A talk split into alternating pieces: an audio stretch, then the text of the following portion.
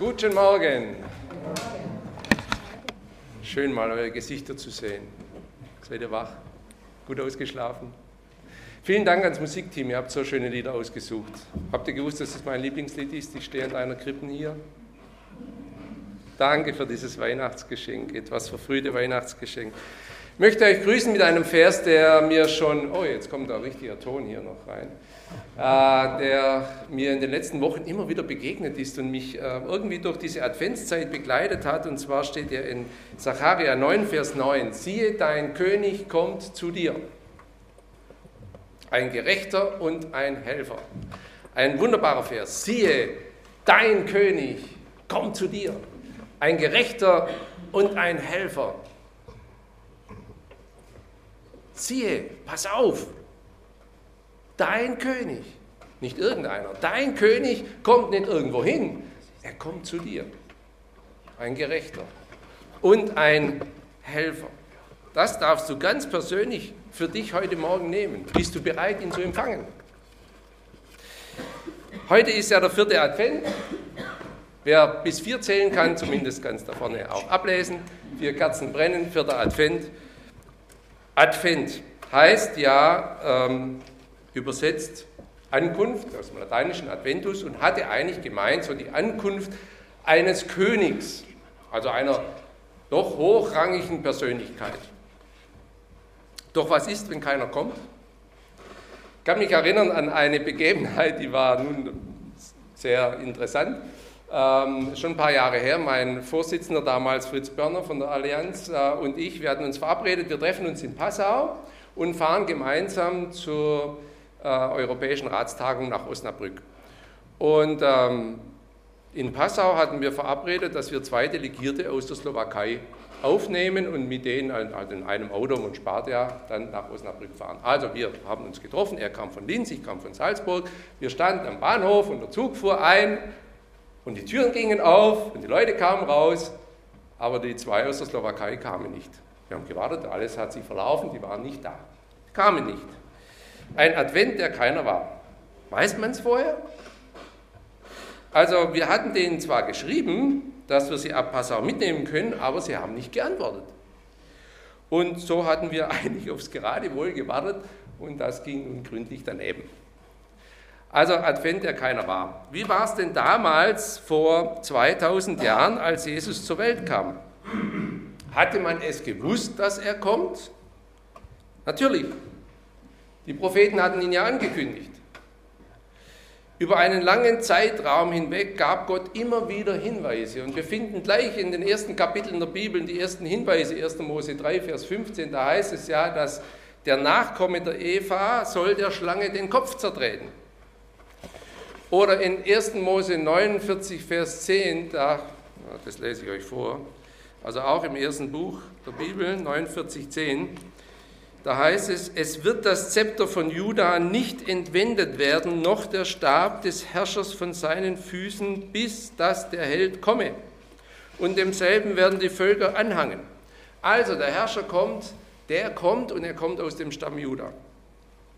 Oder gibt es in Jesaja 40 eine Stelle, worauf sich Johannes der Täufer beruft oder wo man sagt, Johannes der Täufer, das war dieser. Es wird dann in Johannes eben noch einmal ähm, auch wiederholt. Jesaja 40, da heißt es, Verse 3 bis 5, es ist eine Stimme eines Predigers in der Wüste, bereitet dem Herrn den Weg, macht auf dem Gefilde eine ebene Bahn unserem Gott. Alle Täler sollen erhöht werden und alle Berge und Hügel sollen erniedrigt werden und was ungleich ist, soll eben und was höckrig ist, soll schlicht werden, denn die Herrlichkeit des Herrn soll offenbart werden und alles Fleisch miteinander wird es sehen, denn des Herrn Mund hat es geredet. Und so wird es immer mehr auch ähm, deutlich, da kommt einer. Es präzisiert sich. Micha, einer von den kleinen Propheten hinten da, zum Beispiel heißt es in Micha 5, Vers 1, und du Bethlehem Ephrata, die du klein bist unter den Städten in Juda, Juda haben wir schon gehabt, aus dir soll mir der kommen, der in Israel Herr sei. Aus dir soll, wieso gerade aus Bethlehem? Wer hat denn da gewohnt? Erinnern wir uns? Wir müssen wieder zurückblättern, 1 Samuel 16, Vers 1. Ihr müsst nicht alles nachschlagen, es geht ein bisschen hin und her, aber hört einfach zu. 1 Samuel 16, Vers 1, und der Herr sprach zu Samuel, wie lange trägst du Leid um Saul, den ich verworfen habe, dass er noch nicht König sei über Israel? Fülle dein Horn mit Öl und gehe hin, ich will dich senden zu dem Bethlehemiter Isai, denn unter seinen Söhnen habe ich mir einen König ersehen. Und wen hat er denn gesalbt? Den David. Ja, der dauert, hat ein bisschen gedauert, bis sie den dann auch geholt haben. Ich sage, ja, ich habe da noch einen. Der David ja, stammt aus Bethlehem und es heißt ja Davids Sohn. Also viele Stellen der Schrift sagen das Kommen des Messias voraus und es präzisieren sich die Vorhersagen immer mehr, wobei sich dann zwei Hauptrichtungen herauskristallisieren. Die einen sprechen vom leidenden Christus, während die anderen vom Kommen des Messias als König berichten. In jedem Fall hätte man es vor 2000 Jahren durchaus wissen können. Und das belegt ja auch die Begebenheit, jetzt aus dem Neuen Testament, aus Matthäus Kapitel 2. Was steht in Matthäus Kapitel 2? Wer weiß? Welche Begebenheit? Ihr dürft ruhig ein bisschen was sagen, sonst bin ich so allein davon. Also die Weisen aus dem Morgenland, ich mache es nicht zu. Ja, Matthäus Kapitel 2. Ähm, die Weisen aus dem Morgenland suchen ja den äh, König, der Stern ist aufgegangen, sie folgen dem Stern und sie wissen, das muss der König der Juden sein, gehen nach Jerusalem, erkundigen sich natürlich im Königspalast, der Herodes, der hat auch keine Ahnung, sagt er, weiß ich nicht, keine Ahnung, muss ich mal die Schriftgelehrten fragen, der holt die her. Und dann ähm, sagen die, naja, so war das. Und da heißt es hier, Vers 4 und 5, und er ließ versammeln alle hohen Priester und Schriftgelehrten unter dem Volk und erforschte von ihnen, wo Christus geboren werden sollte. Und sie sagten ihm in Bethlehem, in Judäa, denn so steht geschrieben durch den Propheten. Und jetzt kommt die Stelle aus Micha 5, Vers 1. Und du, Bethlehem, im jüdischen Lande bist keineswegs die kleinste unter den Fürsten Judas, denn aus dir wird kommen der Fürst, der mein Volk Israel werden soll. Da berief Herodes die Weisen heimlich und fragte genau von ihnen, wann der Stern erschienen wäre. Also, man hat es gewusst. Es ist erstaunlich, das Wissen war doch da. Doch die geistlichen Führer lebten nicht in einer konkreten Erwartung. Wahrscheinlich wollten sie es nicht.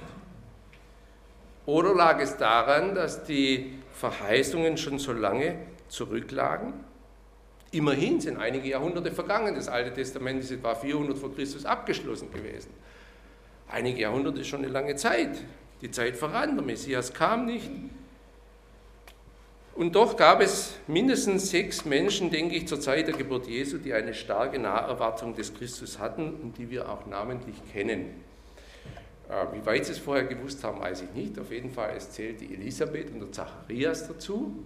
Und denen ist ja direkt gesagt worden, auch durch ihren Johannes, den sie dann bekommen haben. Es gehört natürlich Maria und Josef dazu. Da war es sehr klar, und die waren ja schwanger und die Hanna und den Simeon. Das haben wir gerade gehört. Zumindest die Hanna war mit ihren 84 Jahren schon recht alt. Ne? Da war es gut zum Sterben gewesen. Aber sie hat die Gewissheit, beide haben die Gewissheit bekommen, den Advent des Messias miterleben zu dürfen. Deshalb warteten sie und warteten und warteten und gingen nicht vom Tempel und warteten, bis er kam. Und sie wurden nicht enttäuscht. Mein Thema für heute Morgen, warten auf den, der wiederkommt.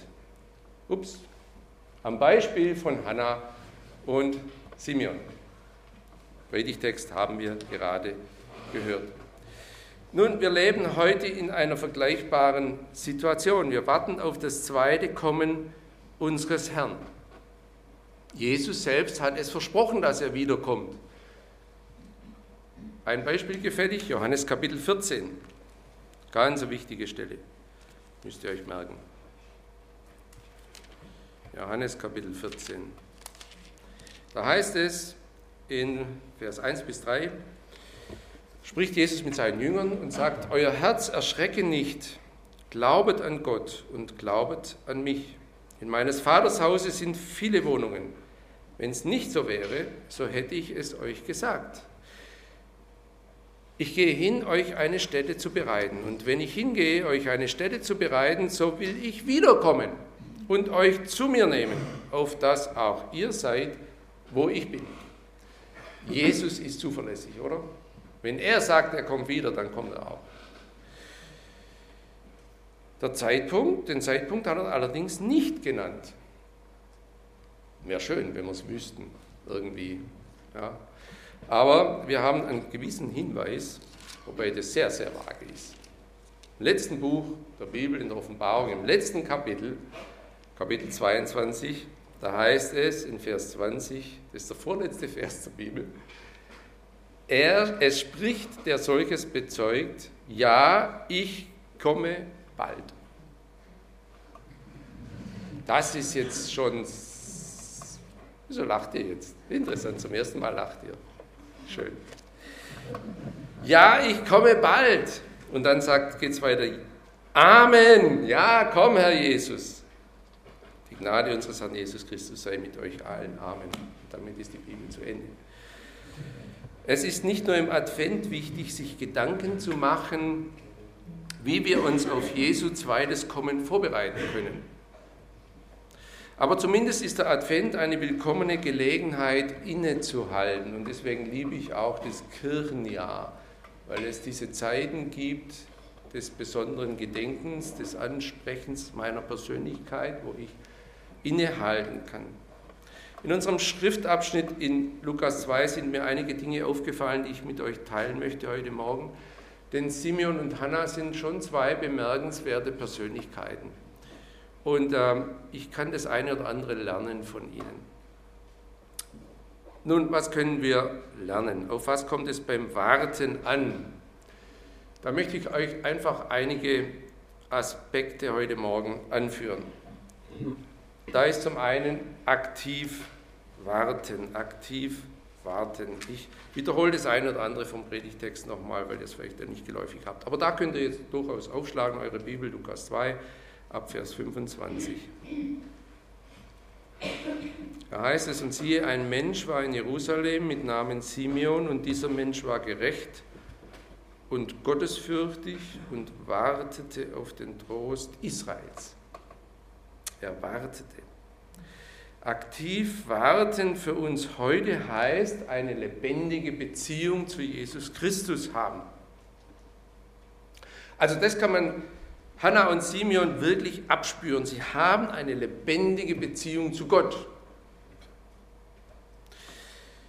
Das war nicht nur eine Erfüllung irgendwelcher religiöser Vorschriften, sondern da war freudige Hingabe an diesen Herrn. Vers 37 hatte ich noch unterschlagen hier. Da heißt es, und war nun eine Witwe von 84 Jahren, die wich nicht vom Tempel und diente Gott mit Fasten und Beten Tag und Nacht. Das war die eine war der Simeon. Also da spürt man diese freudige Hingabe. Aktiv warten heißt, in eine Liebesbeziehung mit Christus eintreten. Es ist etwas total Kostbares und ich möchte es wirklich in meinem Leben nicht mehr missen, diese Beziehung zu Christus. Falls dir diese lebendige Beziehung abgeht, dann lass dich einladen von diesem Wort, was, mir durch diesen, was mich durch diesen Advent begleitet hat. Siehe, dein König kommt zu dir. Lass ihn rein, oder wie wir vorgesungen haben, lass mich dein Kripplein sein. Das ist ein bisschen süßliches Wort und so, aber es meint einfach, Christus muss in dein Leben hineinkommen. Es gab im 17. Jahrhundert einen Lyriker und Theologe, der hieß Angelus Silesius. Der hat gesagt, und wäre Christus tausendmal in Bethlehem geboren und nicht in dir, du bliebst in Ewigkeit verloren. Schau dir, und auf das kommt es an. Wenn du Christus noch nicht in dein Leben eingeladen hast, dann beginne heute diese lebendige Beziehung zu ihm. Er wartet drauf. Er kommt zu dir, aber du musst ihn reinlassen. Zweitens, aktiv warten heißt, sich nach der Wiederkunft Jesu sehnen. Da heißt es hier, er wartete auf den Trost Israels. Er sehnte sich. Wir haben dieselbe Situation heute wie damals. Jahrhunderte gehen ins Land und Jesus kommt nicht. 2000 Jahre sind jetzt vergangen, seit Jesus in den Himmel aufgefahren ist, noch nicht ganz, man sagt ja so 33 nach Christus, also wären es vielleicht so 1980 Jahre etwa. Und nichts ist passiert. Ich habe mal, um das zu verdeutlichen, mal äh, einen Meterstab mitgebracht.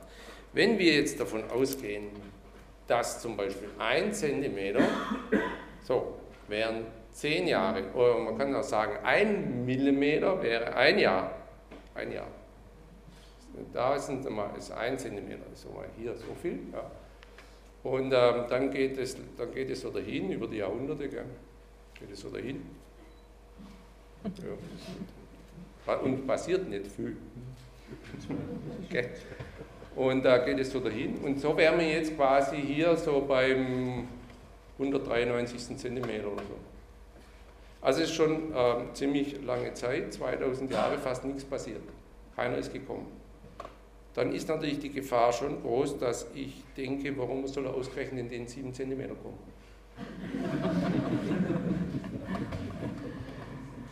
Das ist so etwa mein Lebensalter. Oder bin ich jetzt falsch? Nee, was haben wir gesagt? Eins ist ja wurscht. Auf jeden Fall ist es ziemlich lang. Ha? 7 Millimeter. Ja, genau, Entschuldigung. Das, dachte, na, das kann nicht sein, dass ich so lange lebe.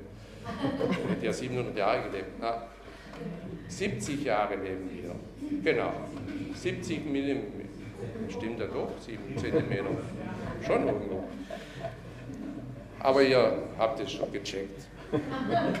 Es ist eine kurze Zeit und die Gefahr, dass er da kommt, ist gering, weil es geht ja noch wieder weiter. Ähm, ich, das verleitet uns zum Passivwarten. Nicht nur das Passivrauchen gibt es, gibt auch das Passivwarten. Es hatte mal jemand zu mir gesagt, ähm, vielleicht kommt Jesus ja heute wieder. Und ich habe gesagt, ich hätte nichts dagegen. Und dann habe ich innegehalten und dachte, was hast du jetzt eigentlich gesagt? Und ich glaube, dass das, was ich damals gesagt habe, so die Haltung vieler Christen äh, ausdrückt, ja, wir haben nichts dagegen, aber wir haben auch nicht viel dafür. Und ich kann mich, es geht immer wieder mir der, das Lied von dem Liedermacher Manfred Siebald durch den Kopf, da heißt es in einem Lied so sinngemäß, ja, Herr, komm bald. Wir singen laut, ja, Herr, komm bald. Oder wir beten laut, ja, Herr, komm bald und denken leise, jetzt noch nicht. So ähnlich geht es. Kennt ihr das Lied? Ja. Der Haupthinderungsgrund dafür, dass wir uns nicht wirklich nach der Wiederkunft Christi sehnen, ist meiner Meinung nach eine zu starke Diesseitsbezogenheit. Ist es falsch? Nein, wir stehen ja mit beiden Beinen im Leben. Das ist ja auch gut so und so muss es ja auch sein.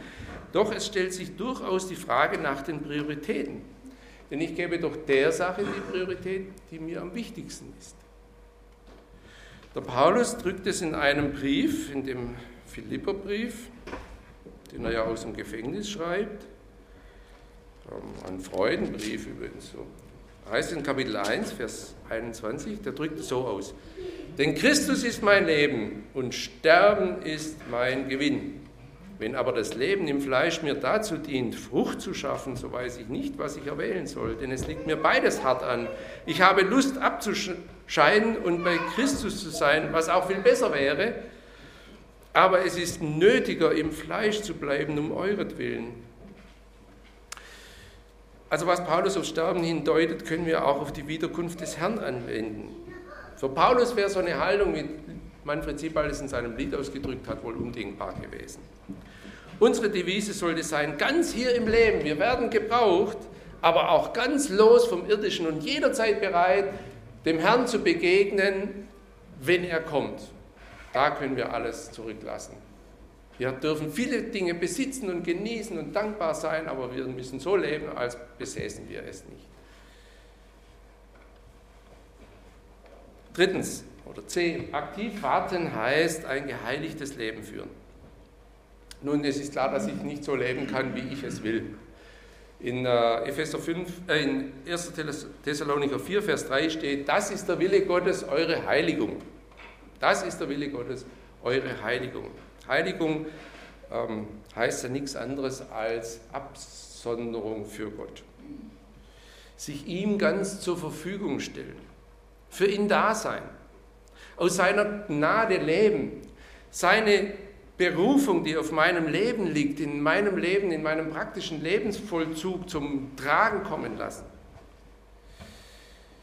In meiner Anfangszeit, als ich gläubig geworden bin, ist gut 30 Jahre her, hat sich mein Leben zwar konsequent, aber nur langsam verändert. Und zwar in dem Maße, wie ich es vom Wort Gottes her erkannt habe, beziehungsweise wie es mir der Heilige Geist aufgezeigt hat. Und ich kann mich noch gut an eine Begebenheit von damals erinnern. Wir, meine Frau und ich, wir gingen so gern noch zu Partys und in die Disco und was weiß ich. Äh, nebenher noch Samstagabend natürlich auch in Hauskreis, aber sonst haben wir eigentlich noch so ein bisschen den alten, alternativen Lebensstil gepflegt und auf den Partys ist immer reichlich Alkohol geflossen und da haben wir auch gut zugelangt. Und dann weiß ich noch an einem, da war ich, es war nie so, dass ich nicht mehr wusste, wie ich heimkam, aber ich war also gut zugedröhnt und, und dann habe ich irgendwann mal gedacht, wenn Jesus jetzt wiederkommt, würdest du gern so ihm entgegengehen? Hat mir nie jemand gesagt, das macht man nicht als Christ oder das hör mal auf oder was, sondern das wurde mir innerlich durch den Heiligen Geist einfach deutlich und ich habe gemerkt, nee, das kann es nicht, nicht sein.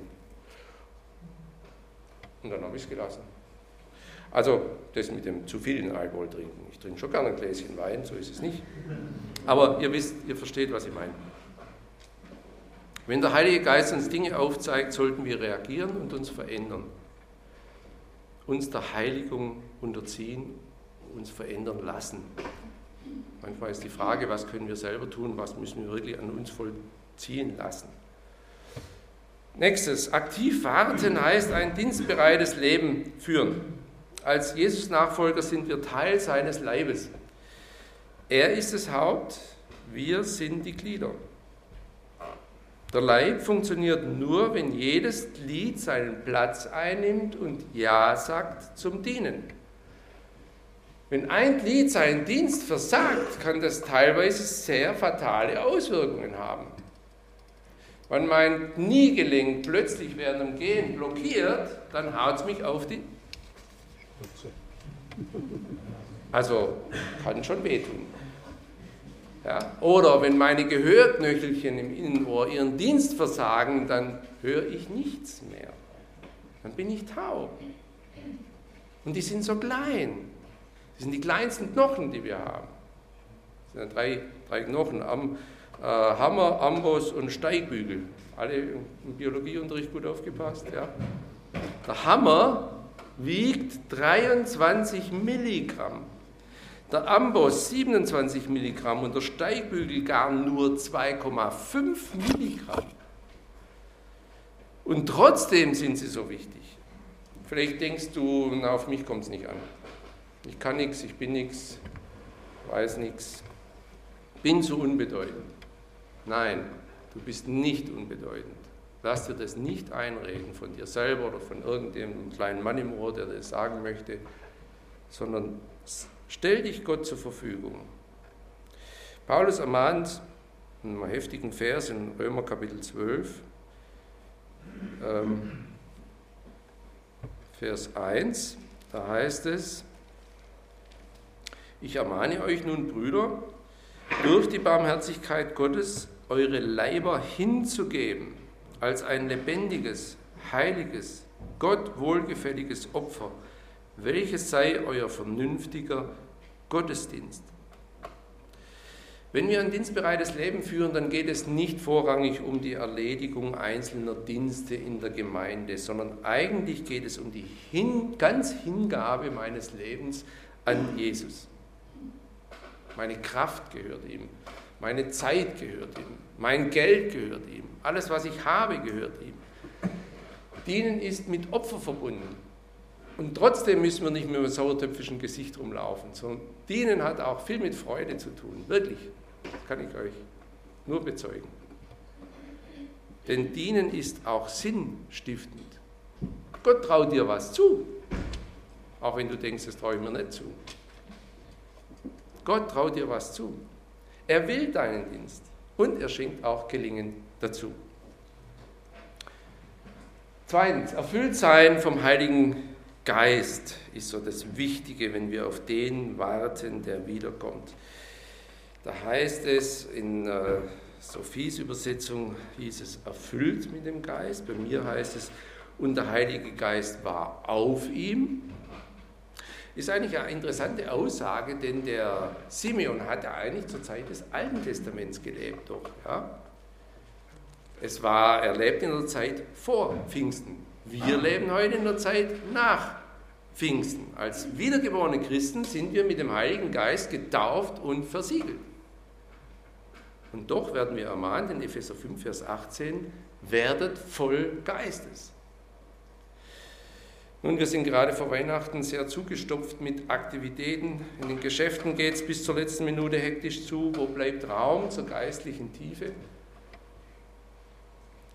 Der Heilige Geist überfällt keinen. Die dritte Person der Dreieinigkeit Gottes ist ein Gentleman. Er tritt nur dort ein, wo man ihm öffnet. Wenn das Herz mit Geschäftigkeit verbarrikadiert ist, fällt es ihm schwer, sich dort auszubreiten.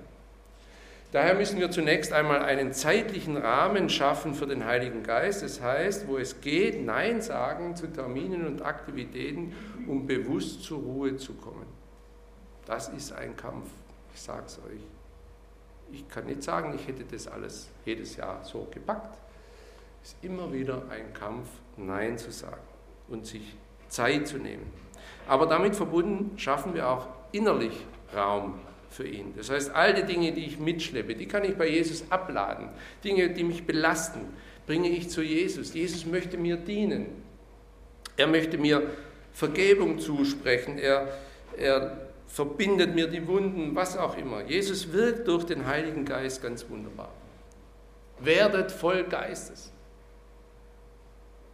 Ihr Lieben, das ist keine mega charismatische Erfahrung, sondern entspringt einer tiefen und sehr innigen Gemeinschaft mit dem Tröster, den uns Jesus verheißen hat und den er uns gesandt hat. Aber wir wollen uns auch ganz bewusst, ohne irgendwelche Angst, was passieren könnte, diesem Heiligen Geist öffnen. Wir wollen ihn bitten, sich in uns auszubreiten. Drittens, geleitet sein vom Heiligen Geist. Und ihm war vom Heiligen Geist offenbart worden, er solle den Tod nicht sehen, er habe denn zuvor den Christus des Herrn gesehen und er kam auf Anregen des Geistes in den Tempel. Vom Geist erfüllte Menschen wissen ganz genau, was wann dran ist. Je geschäftiger wir, je geschäftiger das Treiben um uns her, desto wichtiger ist es, die feine Stimme des Geistes zu hören. Viele Menschen haben an diesem Tag, der hier in Vers 27 beschrieben ist, eigentlich Jesus verpasst. Das ist schade denn jeder hätte erleben können, was Simeon erlebte. Es ist wohl eine Taktik des Feindes Gottes, uns geschäftig zu halten, damit wir die Stimme des Geistes nicht hören können. Ich möchte euch einen Text vorlesen, eine erfundene Rahmenhandlung, die aber einen erschreckend wahren Kern hat. Sie ist überschrieben mit Satans Plan. Der Teufel rief eine weltweite Konferenz zusammen. In seiner Eröffnungsrede sagte er zu seinen satanischen Engeln, also, wir können nicht verhindern, dass Christen zur Kirche gehen. Wir können auch nicht verhindern, dass die Christen ihre Bibel lesen und die Wahrheit erkennen. Wir können auch nichts gegen ihre konservativen Einstellungen tun. Aber wir können etwas dagegen machen, dass sie tiefergehende, bleibende Erfahrungen mit Christus machen, wenn sie diese echte, tiefe Verbindung zu Jesus aufgebaut haben, ist unsere Macht nämlich gebrochen. Also, lasst sie in die Kirche gehen, lasst sie an ihren traditionellen Werten festhalten, aber stellt ihnen ihre Zeit, sodass sie gar keine intime Beziehung zu Jesus entwickeln und vertiefen können. Folgendes müsst ihr Engel tun. Lenkt sie von einer Beziehung zu ihrem Retter ab und davon, dass sie den ganzen Tag über mit ihm in dieser lebenswichtigen Beziehung stehen. Ja, wie sollen wir das bloß tun? riefen Satans Engel. Macht, dass sie beschäftigt sind mit den unwichtigen Dingen des Lebens und erfindet unzählige Ideen, mit denen sie ihre Gedanken füllen, sagte der Teufel. Führt sie in die Versuchung, Geld auszugeben und noch mehr auszugeben, dann zu leihen und wieder zu leihen. Überzeugt die Ehefrauen, dass sie arbeiten gehen sollen und die Ehemänner, dass sie sechs oder noch besser sieben Tage in der Woche arbeiten, zehn bis zwölf Stunden am Tag, damit sie ihren Lebensstandard und Lebensstil beibehalten können verhindert, dass sie Zeit mit ihren Kindern verbringen, denn wenn die Familie auseinanderfällt, bietet ihr Heim keinen Zufluchtsort mehr vom Arbeitsdruck. überreizt und stimuliert ihre Gedanken und ihren Geist, sodass sie diese sanfte Stimme nicht mehr hören können, verführt sie dazu, das Radio und den Kassettenrekorder ohne Ende laufen zu lassen, das Fernsehgerät, den Videorekorder und ihre CD, schon ein bisschen älterer Text, in ihren Wohnungen immer anzulassen. Und seht zu, dass in jedem Kaufhaus und Restaurant in der Welt konstant Musikberieselung herrscht. Das führt dazu, dass ihre Gedanken blockiert sind und ihre Beziehung zu Christus unterbrochen ist. Auf ihren Wohnzimmertischen sollen sich Zeitschriften und Nachrichtenblätter türmen, hämmert ihre Gedanken mit den neuesten Nachrichten rund um die Uhr, 24 Stunden am Tag. In den Momenten, in denen sie unterwegs sind, müssen sie ihre Augen unentwegt auf große Plakatwände richten. Lasst die Briefkäste, Briefkästen überquellen mit Werbung, Lotteriescheinen, Katalogen von Versandhäusern, jede Art von Neuigkeiten und Sonderangeboten, Gratisprodukten, Dienstleistungen und falschen Hoffnungen. Lasst sie in ihrer Freizeit alles übertreiben. Sie sollen total erschöpft von ihren Freizeitaktivitäten zurückkommen, unruhig und gänzlich unvorbereitet für die neue Woche. Verhindert, dass sie in die freie Natur hinausgehen. Schickt sie vielmehr in Erlebnisparks, Sportveranstaltungen, Konzerte und Kinofilme. Wenn sie sich zur geistlichen Gemeinschaft treffen, verwickelt sie in Tratsch und belanglose Gespräche, sodass, wenn sie wieder auseinandergehen, ihr Gewissen angefochten und ihre Gefühle durcheinander sind. Lasst sie ruhig beim Seelengewinnen mitmachen, aber stopft ihren Tag mit so vielen guten Gründen voll, dass sie gar keine Zeit mehr haben, sich Vollmacht von Jesus zu holen. Bald werden sie sich in ihrer eigenen Kraft abackern, ihre Gesundheit und ihren Familienzusammenhalt für einen guten Zweck opfern. Am Ende war es eine ganz schön große Konferenz. Die Engel Satans gingen zielstrebig los, um ihren Aufgaben Gaben nachzukommen, nämlich die Christen überall auf der Welt ohne Ende beschäftigt zu halten, abzulenken und sie hin und her rennen zu lassen. Wie gesagt, eine erfundene Geschichte mit einem doch sehr nachdenklichen Kern. Wenn wir dicht sind, können wir nicht mehr die feine Stimme des Geistes hören. Wir brauchen die Leitung des Geistes. Die Informationsflut unserer Zeit darf uns nicht wegschwimmen. Da ist mir immer wieder auch Johannes Kapitel 10 wichtig. Hier vergleicht sich Jesus mit einem guten Hirten und uns mit seinen Schafen. Und äh, die Schafe kennen die Stimme des Hirten. Und das ist wichtig. Ich habe noch ein Lieblingslied, kein Weihnachtslied. Ähm, Jesu geh voran auf der Lebensbahn und wir wollen nicht verweilen, dir getreulich nachzueilen. Ihr kennt es vermutlich, einige nicken, eher die älteren Geschwister, gell? Ihr Ältere, ihr kennt die alten Lieder. Das war ein Lieblingslied von meiner Religionslehrerin, abgesehen davon, da haben wir noch in der Religion so Lieder gesungen. Aber heute ist es manchmal so, dass wir das Lied eher so singen, Jesus, ich gehe voran auf meiner Lebensbahn und schau zu, dass du nicht verweilst, mir getreulich nachzueilen. Das ist manchmal so. Aber das kann es nicht sein, darum geleitet sein vom Heiligen Geist. Das nächste Fasten und Beten. Da kommt jetzt die Hannah zu Wort, Vers 47. Sie wich nicht vom Tempel, 37, sie wich nicht vom Tempel und diente Gott mit Fasten und Beten.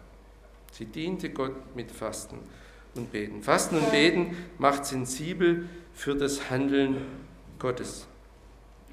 Als ich im Jahr 2000 von, bei der Allianz angefangen habe zu arbeiten, habe ich damals meinen Vorsitzenden, auch der Fritz Börner, animiert dazu, eine Fasten- und Gebetswoche mal durchzuführen. Er kam aus der Schweiz, hat es erlebt dort und hat auf dem Rückweg uns besucht und begeistert davon erzählt. Dann habe ich gesagt, Fritz, lass uns doch das, das würde ich denke, das ist in dem evangelikalen Raum einfach unterbelichtet, das mit dem Fasten. Ich würde gern so eine Fastenwoche, so wie du es erlebt hast, durchführen und möchte auch andere Leiter dazu einladen, Pastoren, wie auch immer. Wir haben das dann begonnen und ähm, im nächsten Monat, im Jänner, ist dann das 13. ist schon die 13. Fasten- und Gebetswoche findet seit Anfang in Windischgassen statt. Ich habe zwar die Leitung mittlerweile übergeben an jemand anders, der das treu durchführt. Es ist immer nur eine kleine Schar von Leuten, aber welche, die treu eigentlich seit 13 Jahren kommen, auch Pastor. Diesmal wird zum zweiten Mal der äh, Rudolf Brocher die Bibelarbeit halten. Mache euch Mut, mal teilzunehmen, wenn ihr es nicht kennt. Ich denke persönlich, an sehr feine Erfahrungen während dieser Woche zurück.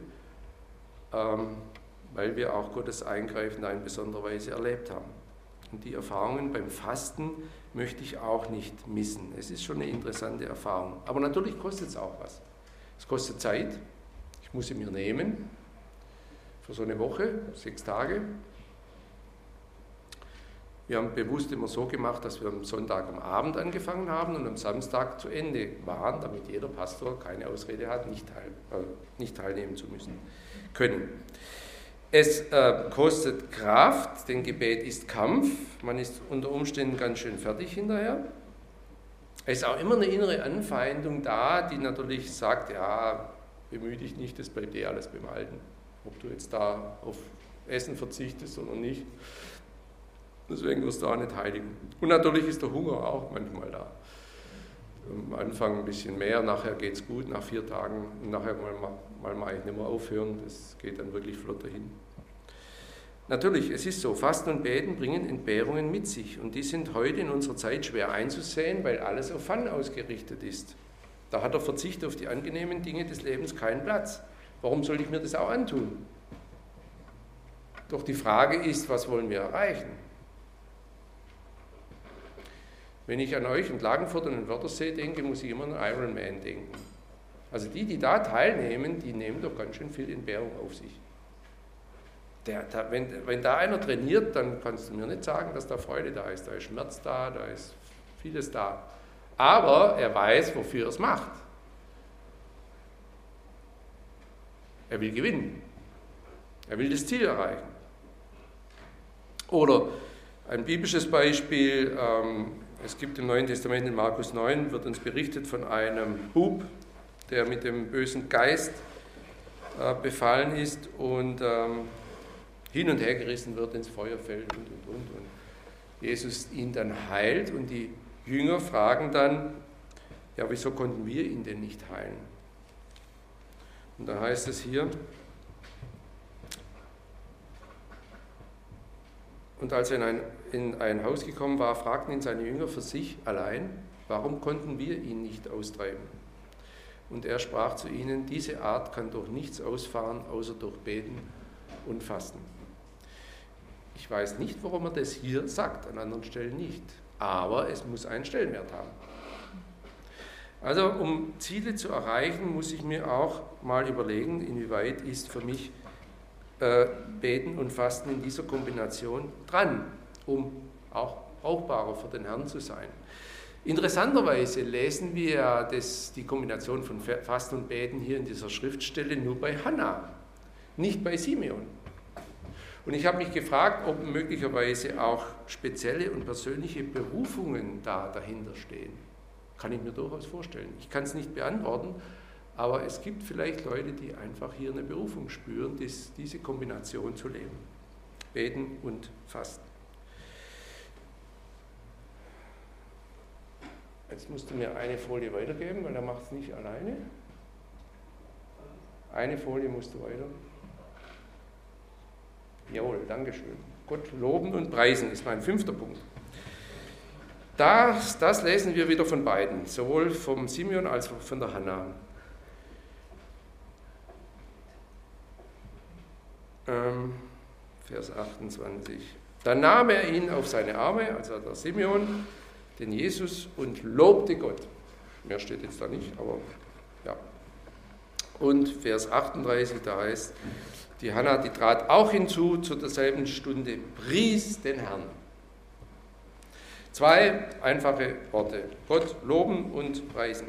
Anbetung ist einer der wichtigsten Dienste, die wir als Christen tun können. Anbetung lenkt den Blick von uns weg auf Gott. Wir erheben den Kopf, um auf ihn zu schauen und nicht auf unsere Sorgen und Nöte. In der Anbetung erkennen wir, wer Gott ist und wie er handelt. Sollte immer wieder unser Gebet sein, Herr, zeige mir, wer du bist und zeige mir, wer ich bin. Anbetung bewahrt vor kleinkrämerischer Wichtigtuerei, weil sie die Ehre dem souveränen Schöpfer Gott gibt. Es ist schön, wenn dieser große Gott mich, kleinen Christen, gebraucht zu seiner Ehre. Es ist schön, wenn er mich gebraucht, aber die eigentlichen Fäden seiner Heilsgeschichte spannt er. Gegen seine Sicht ist meine wie die einer Ameise. Es sei denn, er offenbart mir mehr.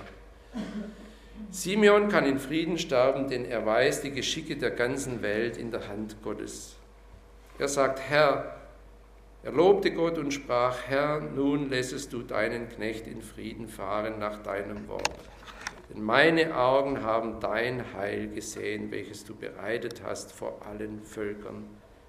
Ein Licht zu erleuchten die Heiden, interessante Erleuchtung von ihm auch, ein Licht zu erleuchten die Heiden und zum Preis deines Volkes Israel.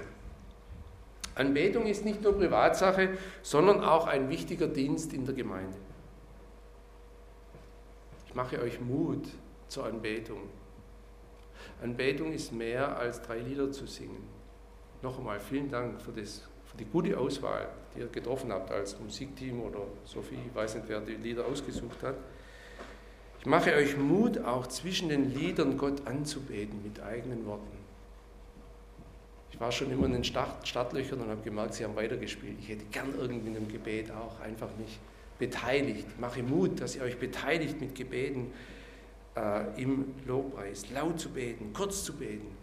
Ihr müsst nicht denken, dass ihr euch irgendwie blamiert. Man blamiert sich nicht nur vor Menschen, aber nicht nie vor Gott. Und wir reden nicht vor Menschen, sondern wir reden im Gebet vor Gott. Gebet muss nicht super ausformuliert sein. Ich drücke ja nur das aus, was ich in meinem Herzen fühle. Aber ich mache wirklich Mut dazu. Hannah tritt auch herzu zu dieser kleinen, seltsam anmutenden Truppe im Tempel. Sie lobt Gott und preist ihn und dann tut sie noch einen weiteren wichtigen Dienst. Da heißt es hier, sie pries den Herrn und redete von ihm zu allen, die auf die Erlösung Jerusalems warteten. Das ist der nächste und letzte Punkt, die frohe Botschaft weitertragen. Jetzt geht es gar nicht. Schon. Die frohe Botschaft weitertragen. Die Hanna ist ja richtig aus dem Häuschen. Also hat man so den Eindruck. Was sie erlebt hat, sie kann das selbstverständlicherweise nicht für sich behalten. Die Botschaft müssen alle hören, die auf den Retter Israels gewartet haben. Das erinnert mich an die Apostel. Da gibt es eine Begebenheit in Apostelgeschichte 4, als Petrus und Johannes äh, von Hohen Rat geschleppt werden und die ihnen sagen, ihr dürft aber ja nichts mehr da sagen über diesen Jesus. Und die haben gesagt, ja, wie können wir denn? Wir können, wie können wir schweigen von dem, was wir gesehen und gehört haben? Das geht nicht. Man muss Gott mehr gehorchen als den Menschen. Auch wir haben viel mit dem Herrn erlebt, deshalb können auch wir nicht anders als die frohe Nachricht vom menschgewordenen Gott weiterzusagen. Es ist doch einfach so, wenn das Herz voll ist, dem geht der Mund über. Viele unserer Mitmenschen sehnen sich im Grunde genommen auf diese Nachricht, nach dieser Nachricht. Gerade jetzt in der Adventszeit bieten sich ja Gelegenheiten mit den Arbeitskollegen, mit den Geschäftspartnern, mit den Nachbarn, mit den Freunden über die eigentliche Bedeutung von Weihnachten ins Gespräch zu kommen. Für mich wäre das schönste Weihnachtsgeschenk, wenn ich erleben dürfte, dass ein Mensch zum Glauben an Jesus kommt, gerade in dieser Zeit. Übrigens hat die Verkündigung des Evangeliums nicht nur mit dem gesprochenen Wort zu tun, sondern vor allem auch mit der Art, wie wir handeln und leben. Nicht, dass die Leute sagen, so wie du lebst, das spricht lauter als das, was du sagst. Das wäre schade. Ich habe eine Geschichte, wieder eine Geschichte äh, gefunden, sie ist mir in die Hände, sie ist überschrieben mit unser Einfluss. Unser Handeln könnte ein Leben verändern. Unser Handeln könnte ein Leben verändern. Da schreibt einer, bin mir nicht sicher, ob es eine wahre Geschichte ist, könnte durchaus sein. Eines Tages, ich war noch ganz neu an der Schule, sah ich einen meiner Kollegen nach Hause gehen. Sein Name war Karl und es sah aus, als würde er alle seine Bücher heimschleppen. Ich dachte, warum schleppt eine, einer alle seine Bücher an einem Freitag nach Hause? Muss der ein Streber sein? Mein Wochenende war mit Partys und einem Fußballspiel mit meinen Freunden bereits verplant. Ich zuckte meine Achseln und ging weiter. Während ich so marschierte, sah ich eine Gruppe von Jugendlichen auf den zulaufen. Sie rempelten ihn an, stießen ihm alle seine Bücher aus den Armen und stellten ihm das Bein, sodass er im Schmutz landete. Seine Brille machte einen Bogen und ich sah sie ein paar Meter entfernt von ihm im Gras landen. Als er aufblickte, sah ich eine tiefe Traurigkeit in seinen Augen, sodass ich Mitleid mit ihm bekam. Ich lief zu ihm hinüber. Er hatte Tränen in den Augen, als er herumkroch und seine Brille suchte. Ich brachte sie ihm und sagte, diese Burschen sind Blödmänner, die sollen was erleben. Er sah mich an und sagte, wow, danke. Nun war ein breites Lächeln auf seinem Gesicht, es zeigte echte Dankbarkeit. Ich half ihm seine Bücher aufsammeln und fragte, wo er wohnte, wo er wohne. Da es sich herausstellte, dass er ganz in meiner Nähe wohnte, fragte ich ihn, warum ich ihn vorher noch nie gesehen hatte. Ja, er sei vorher in eine Privatschule gegangen, sagte er. Wir redeten den ganzen Heimweg und ich trug seine Bücher. Ich stellte fest, dass er ganz in Ordnung war und fragte ihn, ob er am Samstag mit mir und meinen Freunden Fußball spielen wolle. Er sagte ja. Das ganze Wochenende waren wir zusammen und je näher ich Karl kennenlernte, desto mehr mochte ich ihn und meine Freunde dachten genauso über ihn. Der Montag kam und da war Karl wieder unterwegs mit einem riesigen Stapel Bücher unterm Arm, diesmal Richtung Schule. Ich hielt ihn an und scherzte, du trainierst ja ganz ordentliche Muskeln an mit deinem Stapel Bücher jeden Tag. Er lachte nur und reichte mir den halben Stoß.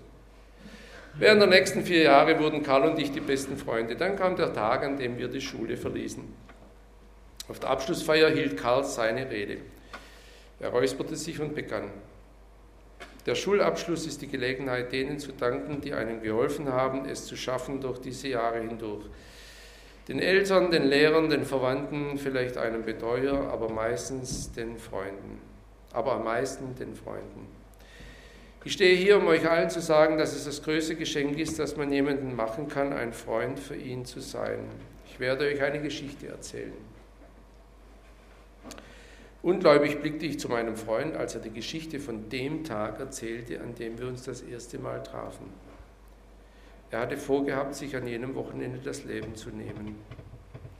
Er berichtete, wie er seinen Kasten ausgeräumt hatte und seine Sachen nach Hause trug, damit seine Mutter es nachher nicht zu tun hatte.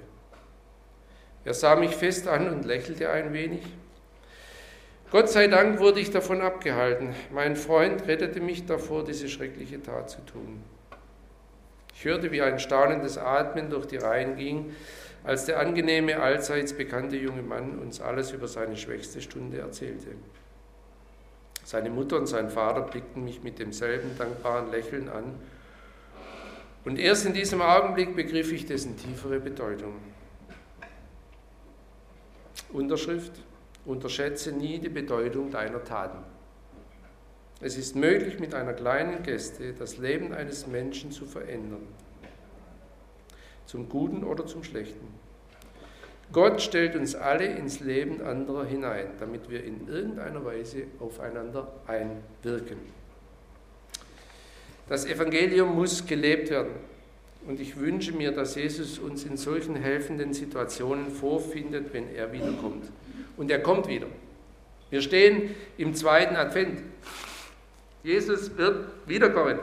Das ist eine unumstößliche Tatsache. Nehmen wir uns am Schluss doch kurz Zeit und denken mal im Stillen darüber nach, was wäre, wenn Jesus morgen wiederkommen würde? Was würde ich in meinem Leben anders machen? Welche Entscheidungen würde ich heute noch treffen? Welche zwischenmenschlichen Dinge müsste ich noch bereinigen?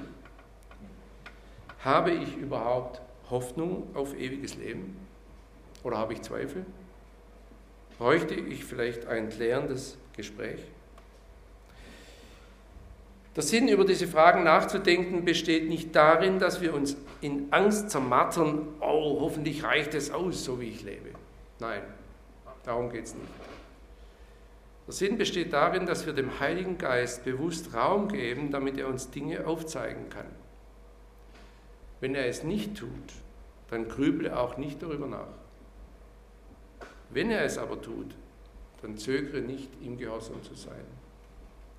Lasst uns noch eine Zeit der Stille nehmen und ich werde dann mit dem Abschlussgebet enden.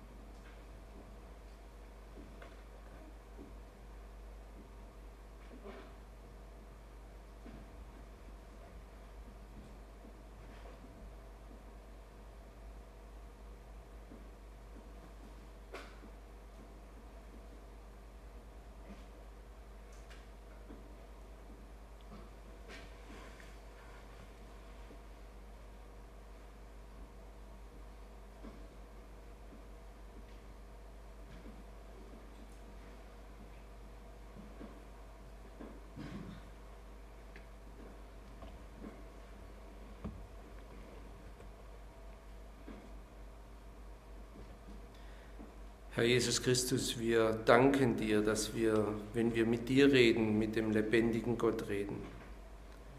Wir danken dir, dass du uns eine lebendige Hoffnung ins Herz gegeben hast und dass wir auf dein Wiederkommen warten dürfen. Wir möchten nicht es einfach ja, die Zeit verstreichen lassen, so nach dem Motto, ja, wenn du kommst, soll es uns recht sein, sondern wir wollen wirklich aktiv warten. Zeige uns durch deinen Heiligen Geist, was nötig ist, um diese Zeit, die du uns schenkst, auf dieser Erde zu füllen, so dass dein Plan zum Zuge kommt in unserem Leben, auch im Leben unserer Lieben, unserer Verwandten, unserer Familie, unserer Kinder, unseres Ehepartners, unserer Freunde, unserer Arbeitskollegen. Gebrauche du uns als deine guten Botschafter, die von deiner Liebe erzählen und sie weitertragen. Hilf uns, dass wir an der Arbeit sind, wenn du wiederkommst, dass wir dir mit Freude entgegengehen können und aber auf der anderen Seite auch alles hinter uns lassen können, was uns so tagtäglich beschäftigt. Herr, es ist nicht so wichtig als das, was du in unserem Leben tun möchtest. Und du wirst wiederkommen und wir freuen uns drauf. Und ich danke dir und ich sehne mich danach, dass es vielleicht am Nachmittag geschieht, dass wir gar nicht mehr zum Heiligabend kommen. Aber wie du willst und wie es du geplant hast, so wird es recht sein.